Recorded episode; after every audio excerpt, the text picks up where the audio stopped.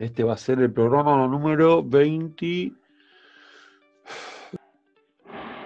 27. Qué laburo, eh. 27.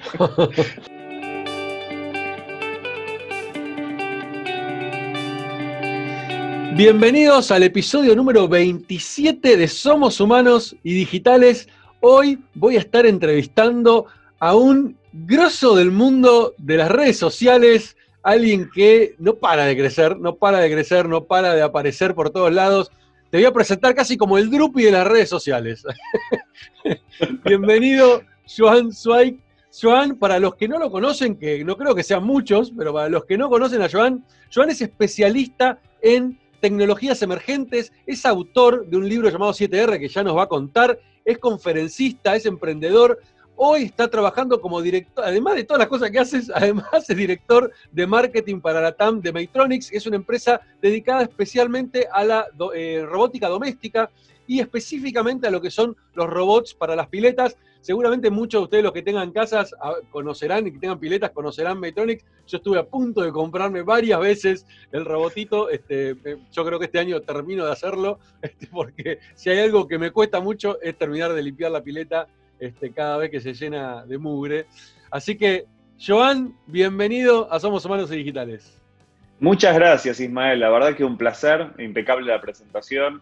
Un placer estar, eh, conversando un poco y seguir también eh, contagiando un poco la tecnología y un poco también cómo nos modifica, y más aún en este contexto tan particular que estamos atravesando, lleno de desafíos, lleno de transformaciones, lleno de, oportunidades para empezar también a, repensar eh, tanto nuestros empleos como nuestras personas. Eh, así que les agradezco mucho la invitación y es un privilegio poder estar acá compartiendo este espacio con, vos. No, al contrario, querido, el privilegio también es mío. Eh, a ver, Joan, la verdad que nos conocemos mutuamente hace un montón de tiempo. Este, yo te sigo en las redes, vos me seguís a mí. El otro día me enteré que eras usuario de PsicoFXP de, de aquella época. Este, y sin embargo, hablamos por primera vez hace nada, una semana apenas.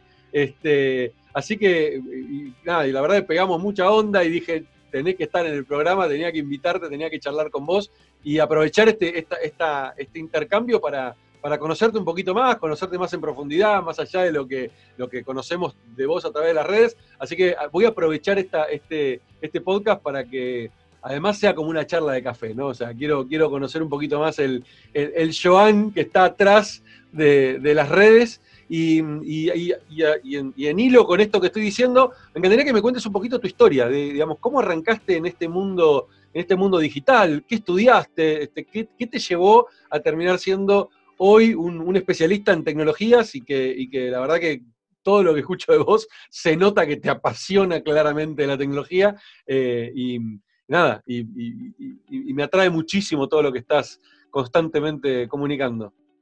Gracias, Isma. Mirá, la verdad es que yo también te sigo hace, hace, hace muchísimos años desde, desde SICO eh, y, siempre, nada, siempre como tuve la ambición y el sueño de, también de cada vez más adentrarme en este mundo. Eh, yo desde la adolescencia siempre fui un, nerd, un geek, siempre traté de, como de, empezar a entender cómo funcionaba la tecnología o qué, o qué provecho le podía sacar.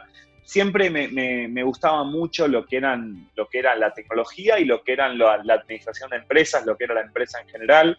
Eh, yo estudié una carrera que se llama una licenciatura que es en gestión de medios y entretenimiento, porque básicamente combinaba la administración y los medios de comunicación, con un enfoque también mucho de la realización, que me gustaba mucho. Y en ese sentido empecé cada vez más a especializarme en lo que es la convergencia de los medios, la convergencia de los medios.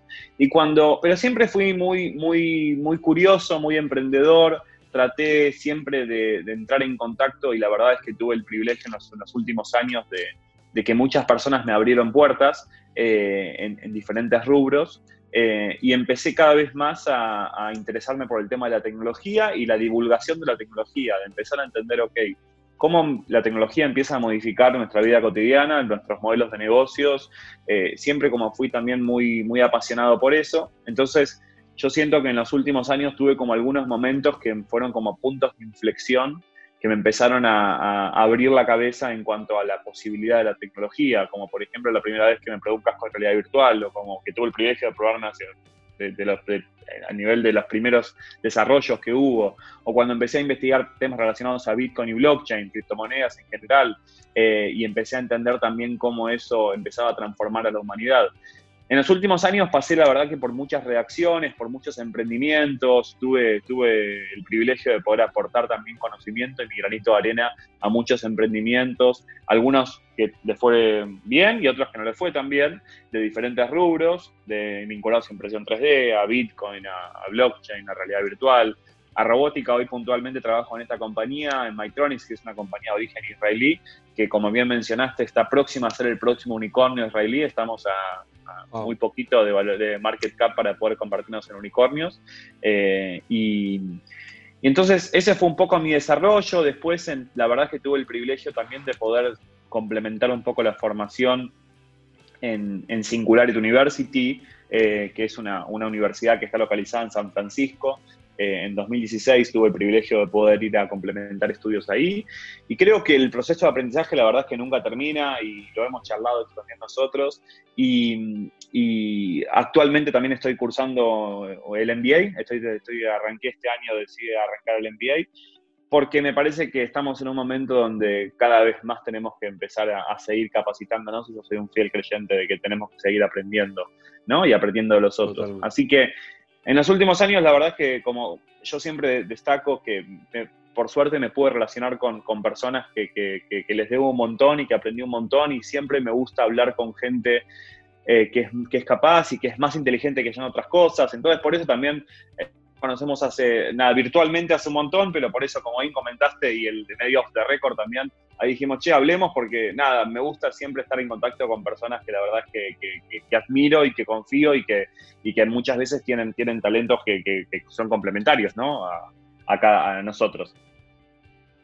Totalmente, totalmente. Bueno, la verdad que muy interesante la la, carrera que venís haciendo, que recién comienza, porque encima sos joven, o sea, nos llevamos creo que 15 años de, diferencia, este, eh, y la verdad que claramente por todo lo que venís haciendo tenés un, por delante una, oportunidad gigante y estás en el momento en el momento justo, ¿no? O sea, estamos viviendo una, era, una, realidad del mundo con respecto a lo, tecnológico, con respecto a, a las disrupciones que estamos viviendo, que es bisagra, ¿no? O sea, creo que cuando en unos años, en unos 10, 15 años, cuando miremos para atrás, creo que vamos a recordar este 2020 en particular por esta, por esta pandemia, pero además por la bisagra que se está produciendo eh, en, los cambios en todo sentido. El otro día eh, publicaba un, el otro día no, ya hace unos meses, publicaba un, artículo sobre, eh, que, salió en el World Economic Forum, que habla de que para el 2022 se va a necesitar recualificar a un tercio de la población laboral. ¿Sí? Recualificar, o sea, un tercio de la población laboral del mundo, estamos hablando de más de 1.200 millones de personas, van a tener que recualificarse porque si no van a quedar afuera. ¿sí? Y ahora me planteo, fíjate vos cómo es disruptivo este mundo en el que estamos, esto salió en noviembre del 2019, el artículo, em, y yo quiero imaginarme si volvieran a hacer ese análisis, porque eso fue, eso salió a raíz de toda una, toda una investigación que hizo el, el WEF junto con un montón de directores y de, dueños de compañías del mundo. ¿Qué pasaría si hoy vuelven a hacer ese análisis? ¿Sí? Eso era, en, noviembre se hablaba para el 2022, o sea, dentro de dos años. ¿sí? Hoy era pre-coronavirus. claro, pre-coronavirus. O sea, Fíjate vos la disrupción que estamos viviendo, que esa cifra que se hablaba de dos años de distancia hace tan solo seis meses atrás, ya hoy te, yo te doy, te lo aseguro, que si vuelven a hacer ese, esa investigación, eso se adelantó por lo menos, por lo menos un año. Mínimo. Claro. Mínimo. Y, lo que está pasando ahora es que el otro día un, colega también, Santiago Bilinkis, eh, mencionaba en una, en una entrevista que la, educación, por ejemplo, la educación virtual evolucionó en dos meses mucho más que en los últimos 20 años. Y creo que también coincido, coincido mucho con eso, porque estamos viviendo un momento en relación a la tecnología y a la adaptación de tecnología que es como un momento realmente histórico. A ver, el coronavirus, la verdad es que es una pandemia terrible, un enemigo invisible tremendo que nadie se esperaba. Eh, no estamos ahí justificando nada por el estilo y ojalá que se encuentre una cura pronto para poder regularizar el mundo eh, eh, como, como lo entendemos. También la realidad es que el término aislamiento social en este tipo de pandemia yo no coincido porque estamos socialmente más conectados que nunca. El otro día una, una, una entrevista, de una, un artículo en la revista Wired publicaba el titular, un titular diciendo que estamos como atravesando la mayor juntada o la mayor reunión de realidad virtual que hemos vivido en toda la historia. Eh, porque estamos socialmente más conectados que nunca y pensar esta pandemia sin Internet eh, no sería posible, eh, porque nos permite como también seguir siendo productivos, seguir a las empresas, seguir siendo productivos. y esa reconversión laboral que, comentabas del análisis del, web es, es, fundamental, y más en esta época, ¿no? Donde yo creo que si analizamos el, el vaso medio lleno de, de este contexto tan difícil que nos toca atravesar, creo que vamos a ser testigos de muchas iniciativas creativas de diferentes sectores, diferentes industrias, eh, que realmente toman provecho de esto eh, y, con mucha visión y con mucha innovación y con mucha creatividad. Y nosotros, nosotros como argentinos somos exportadores mundiales de creatividad. Eh, y muy valorados por eso y será porque, porque tenemos una adaptabilidad a cambios y a, y básicamente a, ciclos que son muy, muy dinámicos eh, y estamos acostumbrados a eso porque es lo que nos toca también atravesar en el contexto macro. Entonces, en ese sentido, yo creo que, que esta pandemia lo que está pasando es que está obligando a muchos de nosotros a tomar como un fast pass, como un pase rápido a la transformación digital, que a veces la transformación digital quedaba como medio abstracta, como medio, como medio en la nada pero como una, como una adaptación hasta un pase rápido a todo esto que, que, tanto, tanto vos como yo estamos hace tantos años tratando de imponer y de impulsar de diferentes sectores, yo quizás más del lado de la compañía o de la divulgación, vos también más del lado de la capacitación, también la consultoría, pero siento como que, que estamos como tangibilizando muchas de las cosas que se venían como proyectando. Es más, también pensando de 7R de mi libro, eh, muchas de las cosas que, están escritas en el libro estaban pensadas en, periodos regulares, en un estatus. Eh, económicamente, en, económicamente en latín se dice ceteris, paribus, como que todas las condiciones sean normales, en condiciones normales, y el mundo de hoy no, la verdad es que no, podemos... Hay, hay falta muchas certezas, ¿no? Estamos como en un mundo con mucha incertidumbre. Totalmente, totalmente. Bueno, ya que ya me, que me diste el pie al libro, contame un poquito más del libro. Este, ¿cómo, varias cosas te quiero preguntar con respecto al libro, porque es un, es un tema que a mí me apasiona, porque es también un gran pendiente en mi vida escribir un libro. Este, y con todo lo que estoy hablando que han escrito libros, les pregunto más o menos lo mismo, y es, ¿cómo fue la experiencia primero de escribirlo? Este, es tu primer libro, ¿no? Es mi primer libro, sí, sí, sí. Bien, bien, buenísimo. Más todavía me interesa. ¿Cómo, fue la, experiencia de escribirlo? Eh, segundo, bueno, te agarró justo en un momento del lanzamiento de, plena, de plena pandemia, con lo cual, sí, por un lado, bueno, qué cagada, porque bueno, me imagino que tenías un montón de cosas planificadas. Bueno, pero por otro lado también te pone, te, pone en esta situación de prueba de, bueno, justamente que debes hablar mucho en el libro, esto de adaptarnos, ¿no? De, cómo, cómo encontrarnos con estas disrupciones que nos llevan a, repensar las estrategias. Y creo que mejor oportunidad para vos que esa, imposible. El proyecto del libro para mí la verdad es que, es que fue como una realización. Yo en los últimos años eh, dicté o, transmití mucho conocimiento vía, eh, vía oral, en conferencias, en videos, como te comenté un poco antes, pasé por varios medios de comunicación, por redacciones, eh, y, siempre tratando de dar mucho conocimiento oral. Llevo dados en los últimos cinco años más de 300 conferencias sobre tecnología, sobre redes sociales, sobre transformación, sobre modelos de negocios y tecnología disruptiva, más enfocado en eso. Entonces, en, aproximadamente en 2017, eh, con, con, con, mi equipito y un poco también con una, un sueño personal que yo tenía, que era un poco también trasladar también este conocimiento a, un soporte escrito que, que pueda permitirles eh, a más personas llegar, que poder transmitirlo a más personas llegar, porque creo que el conocimiento, si no se comparte, no sirve. Eh, estamos en un momento donde hay que estamos obligados a compartir conocimiento y, el, compartir conocimiento crítico como que es la única forma que tenemos de seguir evolucionando y transmitiendo. Entonces, el proyecto del libro yo lo empecé en el año 2017, tardó, me tardé más, más o menos dos años y monedas en, en escribirlo pasó por muchos editores, pasó por, muchos, por muchas personas que, me ayudaron a, revisarlo y yo el libro, la verdad es que el objetivo de 7R, primero de todo 7 porque son 7 tecnologías que yo estuve involucrado en los últimos años desde diferentes sectores, o desde la divulgación, o desde el emprendimiento, o desde la empresa. Eh, entonces, yo lo que hago es tratar de contar un poco, es un manual para empezar a comprender qué son las tecnologías disruptivas. Es un libro que también cuenta mucho el escenario argentino en esa tecnología, porque yo quiero un poco también transmitir que estamos muy evolucionados en materia de, pensamiento y, de, y, de, gente que hace y que marca el estado de arte de esas tecnologías en Argentina, entonces trato de dar muchos ejemplos locales.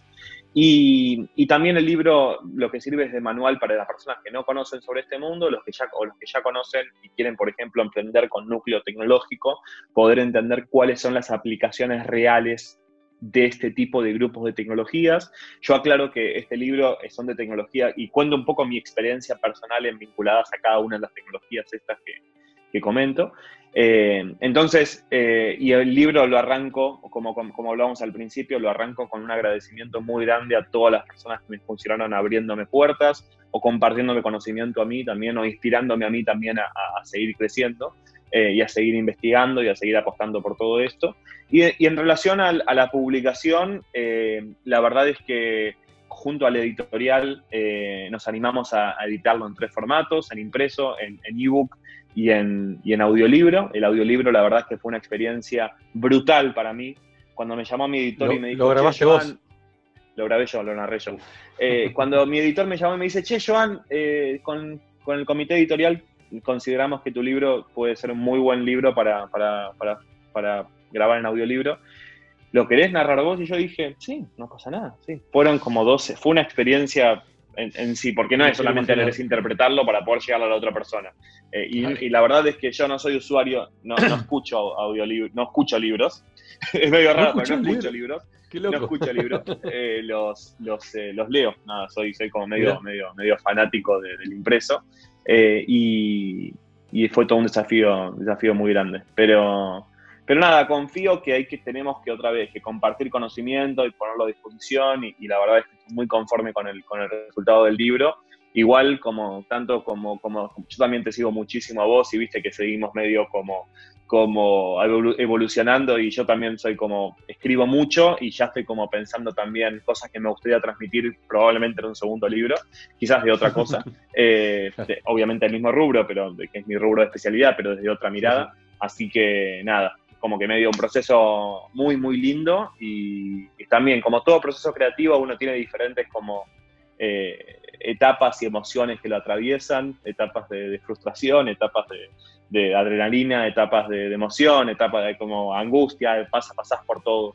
Eh, hay, hay, un chart muy gracioso de, de, de Nine nada, Nine igual sigue estando sigue estando súper vigente, que habla del, del, proceso creativo y de que, nada, los procesos creativos en el momento que, al final de todo uno se ocupa, se ocupa del deadline y llora y nada.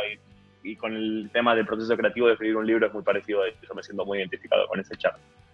Imagino, entonces con todos los que he hablado que han escrito libros me han, dicho algo muy similar, ¿no? Todo el proceso de escribirlo tiene sus. Es, una montaña rusa, de alguna manera.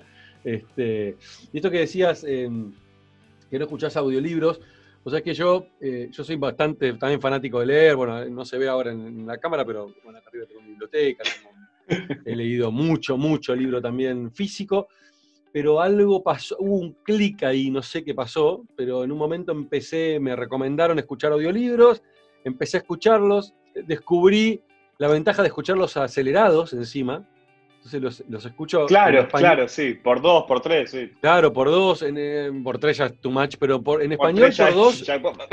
Sí, sí, es mucho, mucho. Pero en español he, llegado a escucharlo en 2X y en inglés en 1.5, con lo cual lo puedo escuchar, me acelera el proceso de poder escuchar un libro, y si veo que el libro, el libro realmente amerita leerlo o amerita una segunda lectura, bueno, ahí por ahí sí, con el Kindle termino.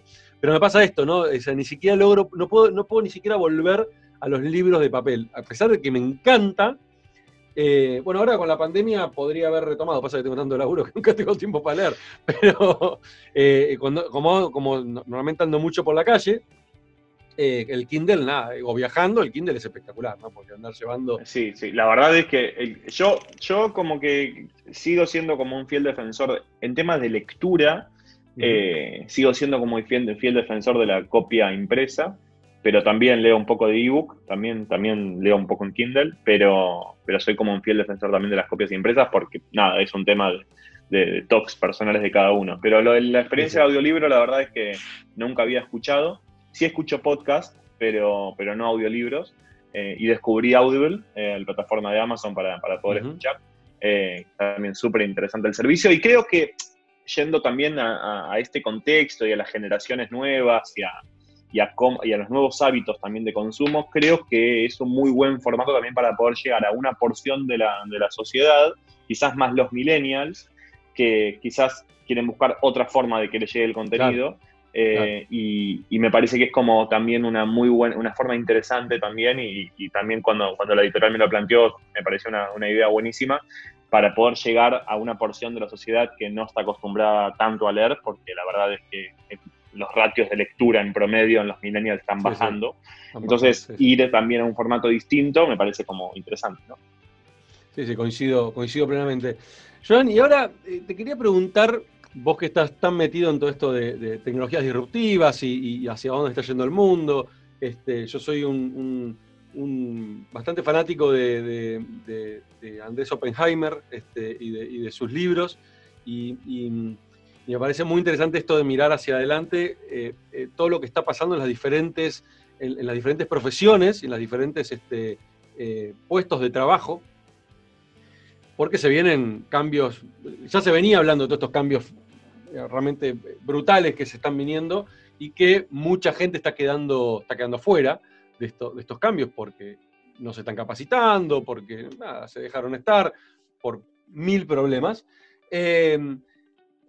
¿Cuál es tu mirada con respecto a, eh, a, esa, esa, mirada, a ese, a ese futuro eh, que muchos, muchos hablan como este, em, eh, que va a dejar a mucha gente fuera del sistema, ¿sí?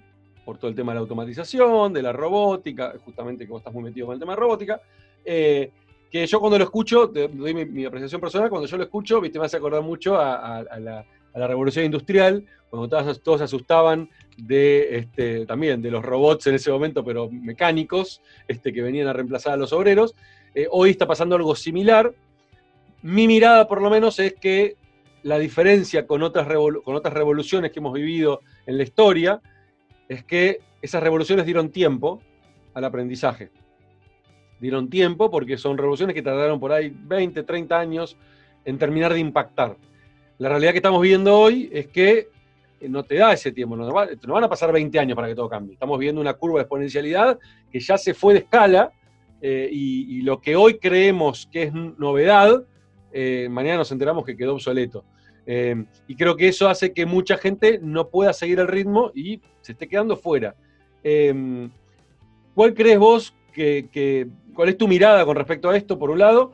Y por el otro lado, ¿qué crees vos que deberían hacer estas personas que están quedando fuera del sistema o, que están empezando a preocupar, están empezando a darse cuenta que tienen que hacer algo y creo que esta, es la parte beneficiosa de esta pandemia, ¿sí? que de alguna manera esto que venimos hablando vos y yo hace tiempo, de la transformación digital, de muchachos se viene todo el mundo digital, ahora yo en mis últimas charlas ya digo, la transformación digital es una, es una obligación, ya no es más una opción. Este, eh, por suerte, la única, creo que una de las pocas cosas positivas que trajo la pandemia es que puso este tema realmente sobre la mesa. O sea, dejó de ser un bueno, mañana lo vemos. Ya es, no, muchachos, tenemos que cambiar, ya no queda otra. Eh, entonces, por un lado eso, está buenísimo, pero por el otro lado, eh, sí, ok, tenemos que cambiar, el tema es cómo. y creo que ahí, ahí está el mayor desafío, ¿no? cuál es tu mirada con respecto a esto? Yo creo, Isma, que coincido primero de esto en, en que muchas industrias tuvieron una adaptación forzosa.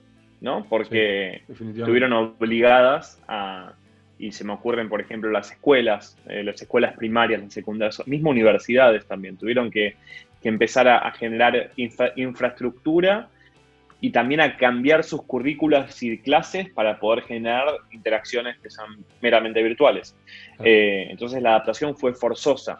Un poco del tema la, la reconversión laboral y automatización, yo creo que, primero de todo la tecnología no es que solamente va a reconvertir empleos que son, eh, y sin desmerecer ningún empleo, porque no estoy desmereciendo acá ningún empleo, pero poco prestigiosos o muy de la periferia. Eh, lo que tenemos que empezar a entender cada uno de nosotros en nuestro trabajo, y yo trato de cada vez más difundirlo, es que tenemos que empezar a aprender y a incorporar habilidades que nos permitan empezar a convivir con máquinas más inteligentes o con desarrollos más inteligentes. Porque, Isma, si, si alguien nos está escuchando y es un 10 en matemática, es un 10 en matemática, yo estoy seguro que la mejor persona de matemática en el mundo no me va a poder negar que la calculadora es un invento técnico que es 100 veces mejor al mejor, a mejor persona de matemática del mundo en, ese, en esa tarea puntualmente. Entonces yo creo que acá hay una, hay una cuestión que es que no tenemos bien diferenciados lo que es tareas de empleos, porque un empleo tiene muchas tareas, tiene decenas de tareas. Yo te pregunto a vos todas las cosas que haces en el día, estoy seguro que me vas a poder listar un montón. Si vos me preguntas a mí, che, Joan, ¿qué y entonces muchas tareas probablemente van a ser, tienen una tasa de automatización muy grande. Entonces, por ejemplo, yo cuando, cuando abro la computadora a la mañana, cuando, cuando hago, empiezo el trabajo de oficina, de, correos, de mails, una de las cosas que hago es borrar mails eh, no deseados. Pero y, vos me vas a decir, che, Joan, pero hay aplicaciones que te permiten borrar la lista de correos no deseados y son muy eficaces, como por nombrar una en rol, por ejemplo. Sí, pero yo tengo como todavía el top ese de quiero, quiero segmentar mejor. Pero en ese sentido, entonces yo creo que cada uno tenemos que empezar a identificar cuáles tareas de las que hacemos hoy en día tienen un porcentaje de automatización o una tasa de automatización probable eh, que, nos permita básicamente reconvertir el empleo, porque si yo de las 10 tareas que hago todos los días, 8 son probablemente muy automatizadas y sin desmerecer algo, pero por ejemplo poner una, una tapita en una botella o manejar un vehículo, porque manejar un vehículo también es una tarea operativa.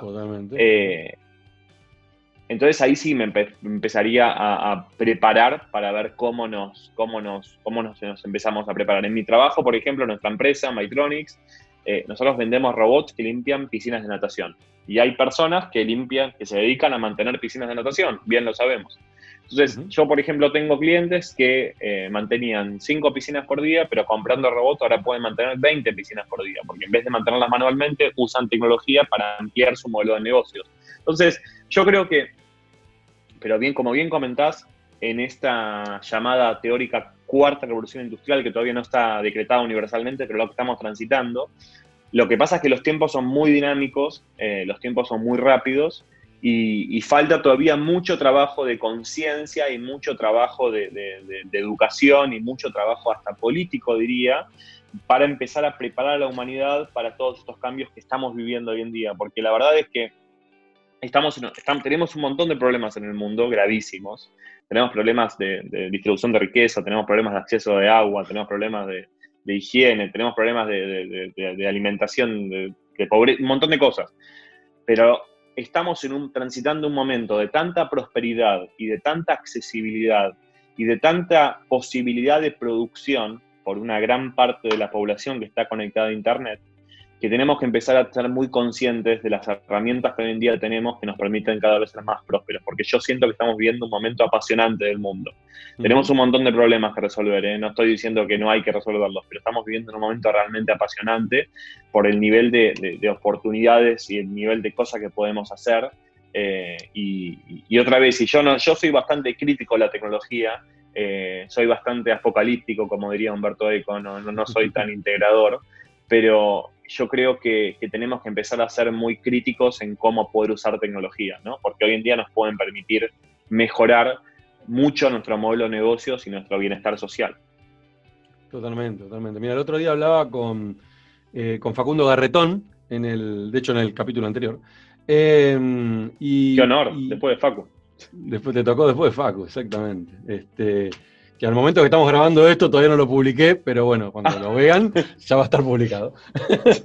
Este, eh, y Facu dijo algo que me parece muy acertado, que es que estamos viviendo em, algo único, único en la historia de la humanidad, que es que estamos viviendo la época de mayor abundancia en la historia.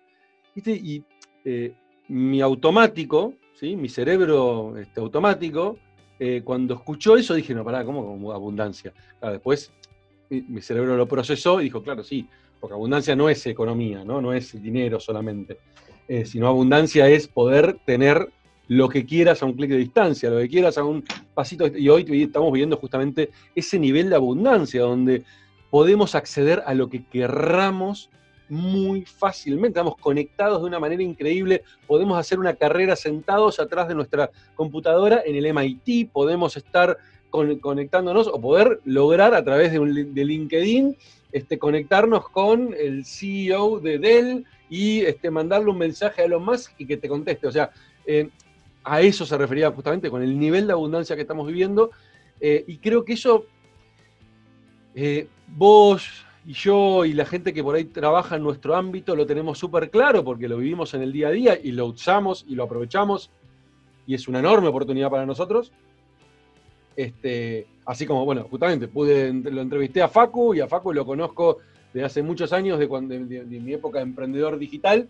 Este, pero así como Facu me respondió a mí, Facu le puede responder a cualquiera, o sea, lo, lo por Instagram y te responde, o así como en su momento cuando quise entrevistar a Givert, este, le mandó un mensajito por Instagram y Givert me dijo, eh, fundador de, Globan, eh, sí, Isma, dale, cuando quieras. Digo, eso, vamos, vamos a la década del 80, intentá lograr, intentá, impensable, lo, impensable, no, hay, no, forma, eh, pero más allá de que la tecnología hoy me permite a un clic de distancia hablar con él, cambió el estilo también de liderazgo, cambió el estilo de cómo piensan hoy los dueños de empresas, entendieron que ellos hoy también son parte ¿sí? de la comunicación de la compañía, son parte de la, la relación social que existe entre la empresa y sus consumidores y sus pares también. O sea, yo nunca me voy a olvidar, este, y, tiene que ver con esto de la abundancia, nunca me voy a olvidar cuando comencé con, eh, con, mi carrera como, como, emprendedor, año 2007, cuando renuncio a Telefónica y arranco con PsicoFXP, eh, una de las primeras personas que me abrió sus puertas y me dijo, dale, venisma, este, lo que quieras, te doy una mano, bla, bla, bla, fue Ale Coxenford. Ale Coxenford en ese momento era un pope, o sea, hoy lo es, se imagina, pero en ese momento ya lo era. O sea, estaba en, su mejor momento, compitiendo, había vendido, ya había, había vendido este, eh, de, remate, ¿no? Y había arrancado con, claro, y había arrancado con OLX. Eh, no, miento, miento, cuando yo lo conocí todavía estaba con de remate, eh, porque después en el proceso vendió OLX, pasó, pero fue justo ahí más o menos. Este, y, me, invitó a su oficina, me, compartió un montón de tips y de ideas y, me, me, tiró un montón de información que vos decís, ¿por qué este tipo me da bola a mí que soy nadie, nadie, era un pibe que tenía un hobby de, foros y nada, este, y, me dedicó es una hora de su tiempo que era valiosísimo. Y vos decís, claro, ¿por qué lo hizo? ¿Y por qué era la filosofía que él tenía? Porque seguramente él cuando comenzó tuvo también sus mentores que se, dedicaban a sentarse con él y ayudarlo. Y esta filosofía que por ahí es muy propia del mundo digital y que hoy por suerte se está expandiendo a, otras, a otros rubros también, y gracias a Endeavor y a un montón de otras organizaciones esto es cada vez más común. Eh, año 2007 eso no era tan común. Eh, y eso habla de la abundancia. Y esa abundancia, ¿qué me la permitió? ¿Qué me permitió llegar a una Lecoxofor? Internet, obviamente, ¿no? La tecnología me lo permitió. Este, porque si eso lo hubiera intentado en el año 80, anda a levantar un teléfono y que te responda la secretaria que le diga, sí, quiero hablar con Alec. ¿Sí, de parte de quién? y te cortás el teléfono, y sí, bueno, no, me está ocupado, tú que te cortás, se acabó. no había forma de llegarle a un Alex, no había forma de llegarle a un, no sé, a un Santi Bilinki, no había manera. O sea, hoy, esa es la abundancia que hoy vivimos, y yo creo que es un gran mensaje para, el que todavía no lo pudo captar o no lo entendió, o, lo está viendo pero no entiende cómo, el aprovechen esta oportunidad que nos regala Internet, que es poder generar negocios, poder generar, generar oportunidades porque las oportunidades no solamente están ahí, sino que también las podemos generar. Pues yo creo que ahí también está la clave de todo esto, ¿no? Entonces, estas personas que por ahí se quedaron en el tiempo y no lograron adaptarse a estos cambios, ¿sí? No es, adaptarse a los cambios no es solamente tener que hacer un curso en el MIT de inteligencia artificial, es simplemente entender que hoy están a dos clics de distancia de quien quieran y muchas veces ellos cuando salen a competir por un puesto de trabajo con otro, la, diferencia mayor que pueden hacer es dar un pasito más. ¿Sí? Es mandar un mensaje, decirle, hola, mira, te contacto en forma directa porque me postulé para una búsqueda en tu empresa y se lo podés mandar al dueño de la compañía. ¿Qué tenés para perder? Nada. ¿Qué tenés para ganar? Todo. Y hoy mucha gente todavía, a pesar de que eso está hace años, la oportunidad de hacerlo, siguen sin hacerlo. Y te puedo asegurar que eso marca diferencias enormes, ¿no? Entre el que lo hace y el que no lo hace, porque mostrás una iniciativa. Pero, y, y llevarlo eso, extrapolarlo a lo que quiera, ¿no? lo que digo es, eh, estamos viviendo una época de una abundancia gigante em, eh, y todos, desde el microemprendedor, desde la persona de maestranza hasta el, que está buscando un puesto como CEO en una compañía, tiene la misma oportunidad. La misma. Es como, es como que la teoría de los seis grados ahora se redujo a, a uno, básicamente. Ya no existe más, ¿viste? La, la, teoría de los seis grados, de que yo te conozco a vos, pero vos me conocés ahí, entonces, no, ya, como se redujo como a una, ya no existe más, ya no es más válida. pero pensando, pensando en eso, coincido, coincido en forma absoluta a, esa postura frente al mundo y también que la cultura organizacional y de la gente nuestra, porque a mí la verdad es que como vos me contestaste a los, a los minutos y, vos me podés escribir a mí y yo le contesto también a cualquier persona que, les pueda ayudar o que les pueda colaborar. Eh, hoy en día creo que es algo también cultural esto de la, de la colaboración y de, me parece que es algo que también es algo cultural que está cambiando mucho en el mundo también. Y con ciertas personas esto quizás antes no pasaba. Hoy cualquiera me puede ubicar o a vos también y contactamos en cuestión de, de segundos. Y esta abundancia también la veo mucho también en la información, porque yo creo que la información como tal en estado bruto, como la, como la conocemos, va a desaparecer. Porque hoy en día lo importante es qué haces con esa información. Porque hoy en día, si queremos saber eh, lo que pasó con, SpaceX el día de ayer en el lanzamiento fallido por mal clima eh, en, el caño cañaveral en Florida, podemos saber en cuestión de milisegundos, estar dispuestos a cientos de miles de noticias sobre ese tema. Ahora la gran pregunta es, ¿Qué hacemos con esa información? ¿Cómo la filtramos? ¿Cómo podemos segmentar para poder entender eh, qué posible modelo de negocios podemos aprender de esto? Entonces yo creo que hoy en día el gran aprendizaje es cómo filtrar y cómo depurar esa abundancia que estamos conviviendo, es decir, cómo empezar a, apropiarla del, buen sentido, en el buen sentido estoy hablando, para poder aprovechar nuestras vidas cotidianas y nuestros negocios, porque es un poco como comentás vos, hoy en día yo tengo una empresa que vende vasos, y quiero hacer un diseño nuevo de vasos, puedo contactar a todos los productores de vasos del mundo en cuestión de segundos y ubicar y segmentar eso, porque hoy en día estamos, estamos en una abundancia de,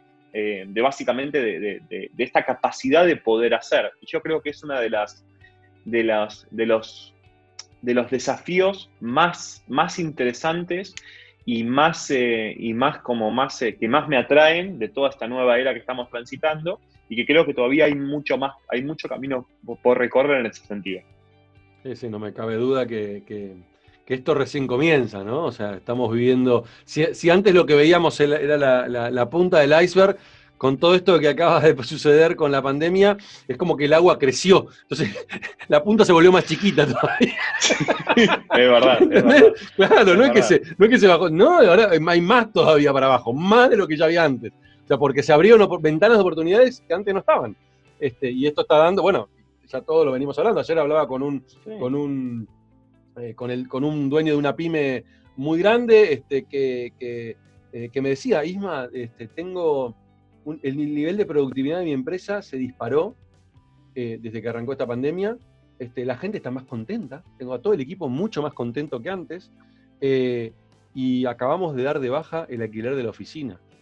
Ya tomamos la decisión de no volver a la oficina. Estamos hablando de una empresa, una pyme, creo que tiene 50 empleados.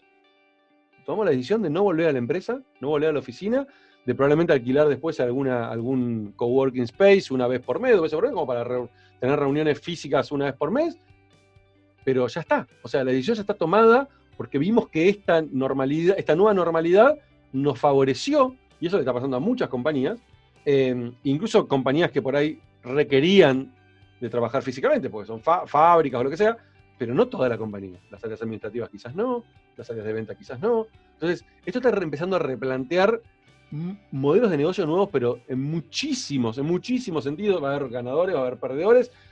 Y para mí, los perdedores simplemente van a ser perdedores porque no se adaptaron. No porque esto los va a convertir en perdedores. Para mí, esta pandemia no convierte a nadie en perdedor. En todo caso, no están pudiendo entender cómo aprovechar esta nueva realidad que se está planteando para reconvertirse, ¿no? Y creo que ahí está la clave desaprender, porque primero tenemos que desaprender las creencias, los paradigmas para aprender. exactamente. Casi tiro el mar. Claro. exactamente. Sí, Joan, em, me, gustaría, me gustaría cerrar la, entrevista. La verdad que creo que podemos estar hablando una hora más fácil. Este, fácil. Sí, así. Yo, con el, con el segundo que me pasa algo así, con el primero fue con, mi amigo Pedro, que ya definimos armar una segunda, em, porque creo que tenemos muchos temas, muchos temas en común y podemos seguir hablando un montón. Em, sí, sí, sí. Pero me gustaría, me gustaría cerrar. a, todos les, a todos les suelo preguntar o los suelo hacer ir para atrás. Eh, eh, para recordar un poquito quiénes eran hace unos, en su juventud, en su, en su adolescencia por ahí, y cómo se veían hacia adelante. Eh, vos sos muy joven todavía, este, entonces tu juventud está muy cercana, como que la tenés ahí atrás, ¿no? más, o menos, más o menos, más o menos. Sí, pero tus 18 fueron hace nada, hace muy poquito, unos, unos 10 años, 11 años atrás, nada, nada. Este, Estoy hablando de gente que hace 20 años atrás fueron sus 18. Entonces ya la, la memoria y requiere un esfuerzo más fuerte. Eh, entonces a vos te voy a cambiar, te voy a cambiar, te voy a hacer, en vez, de, en irte para atrás, te voy a hacer ir para adelante, que es un desafío gigante en este momento, porque en, esa curva de exponencialidad que hablábamos, hay que hacer un... Pero bueno, pero vos tenés un ejercicio hecho, porque al haber, este, ido a Singularity University y, estar tan relacionado con este mundo disruptivo, estás todo el tiempo como ejercitando esa, cabeza hacia, hacia adelante. Eh, ¿Cómo te imaginas al Joan de los 39? De los 39. Eh, me imagino, yo lo que, lo que, lo que siempre, lo que siempre proyecto, lo que espero para los próximos, para los próximos, para los próximos 10 años, es primero todo seguir trabajando lo que me apasiona, poder seguir trabajando en cosas y descubriendo cosas que me apasionan, porque creo que estamos en un camino constante de, descubrimiento también, de, en este mundo tan dinámico, de descubrir que a uno le va apasionando. Veo un Joan que sigue tratando de colaborar en, compañías o, en proyectos también donde puedo aportar una visión crítica, donde puedo aportar a que crezcan, donde puedo aportar a que se puedan dar a conocer. Y probablemente veo un Joan también que, eh, que pueda enfrente también a un, emprendimiento, que en este, en este momento no tengo un emprendimiento propio, pero he tenido muchos en los últimos años.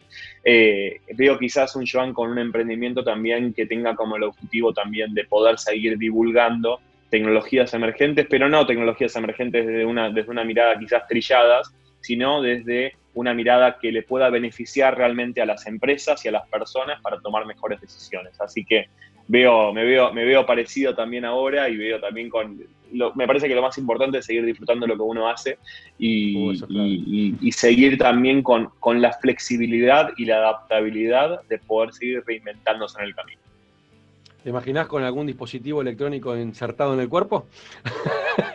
Eh, pues, no, sé, no, no, no, igual no lo creo. Se viene, Se viene, se viene un futuro, un futuro en el Sí, pero en 10 años, en 10 años, igual es muy cercano, ¿no? Los 10 años, pero, pero la, la, curva de la exponencialidad nos puede poner en cualquier lugar que ni nos imaginamos, ¿eh?